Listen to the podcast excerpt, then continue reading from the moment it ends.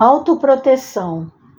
Pois com o critério com que julgardes, sereis julgados, e com a medida com que tiverdes medido, vos medirão também. Jesus. Mateus capítulo 7, versículo 2. A gentileza deve ser examinada não apenas por chave de ajuste nas relações humanas, mas igualmente em sua função protetora para aqueles que a cultivam.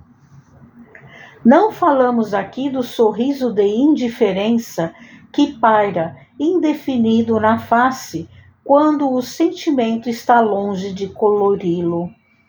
Reportamo-nos à compreensão e, consequentemente, à tolerância e ao respeito com que somos todos chamados à garantia da paz recíproca.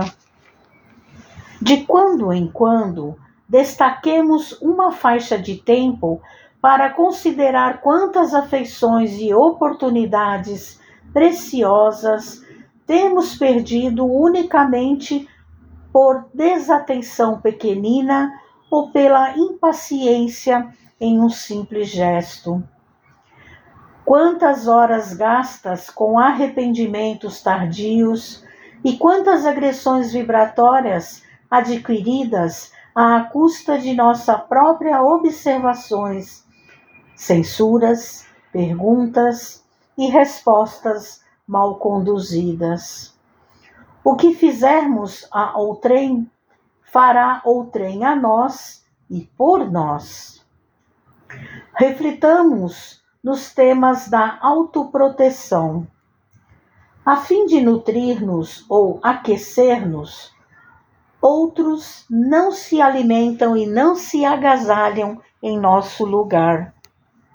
E por mais nos amem, não consegue alguém substituir-nos na medicação de que estejamos necessitados.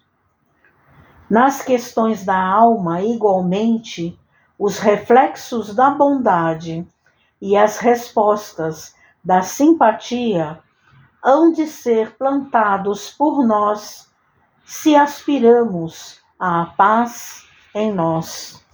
Mensagem de Emmanuel no livro Ceifa de Luz, psicografia de Francisco Cândido Xavier.